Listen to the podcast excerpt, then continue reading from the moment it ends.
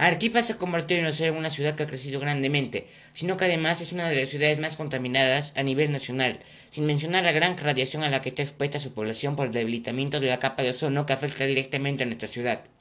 Uno de los grandes problemas con el que nos encontramos es la pérdida de gran parte de nuestra campiña, por el gran crecimiento urbano. Pero el otro gran flagelo que tenemos es la contaminación de sus aguas, como son las del río Chili, por ente de sus campos agrícolas. A causa de esto, la población arequipa se abastece de los productos que se cosechan en estos campos, los cuales en su mayoría no solo están contaminados, sino que además contienen excesos de productos como las hormonas que son utilizados para su cosecha, justamente por el gran problema que se tiene de la baja productividad ya de los terrenos. Y frente a este problema que se está haciendo, podríamos decir que poco o nada son las personas que verdaderamente preocupadas por este gran problema han decidido iniciar proyectos que ayuden a nuestros campos agrícolas y también a mejorar la calidad del aire de nuestra ciudad. La reforestación como el tratamiento adecuado de nuestros campos debe ser un tema de prioridad para nuestras autoridades, ya que de ello depende la salud de la población arequipeña.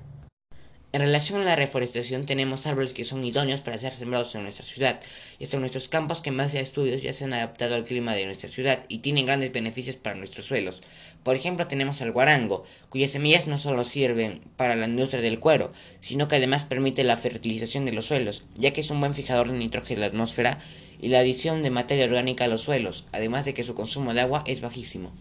Otro tema que debemos abordar es el uso de fertilizantes naturales. Hoy en día ya se conoce bastante de las creaciones de abonos orgánicos, cuyos costos son muy bajos y muy fáciles de elaborar, y más aún que estos se producen en base a nuestros propios desechos orgánicos, los cuales no solo mejorarían enormemente nuestros suelos,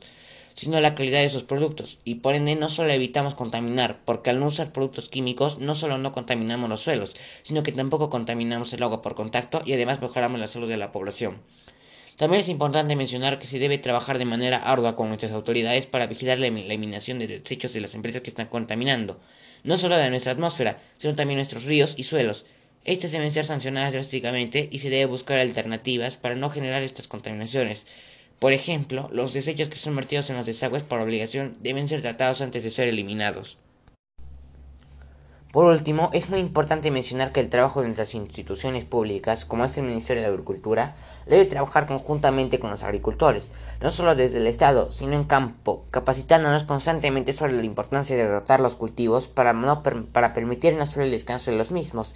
sino que estos se nutran a través de solo la siembra de productos que aportan muchos más nutrientes a los suelos, como son la alfalfa o las habas, por ejemplo.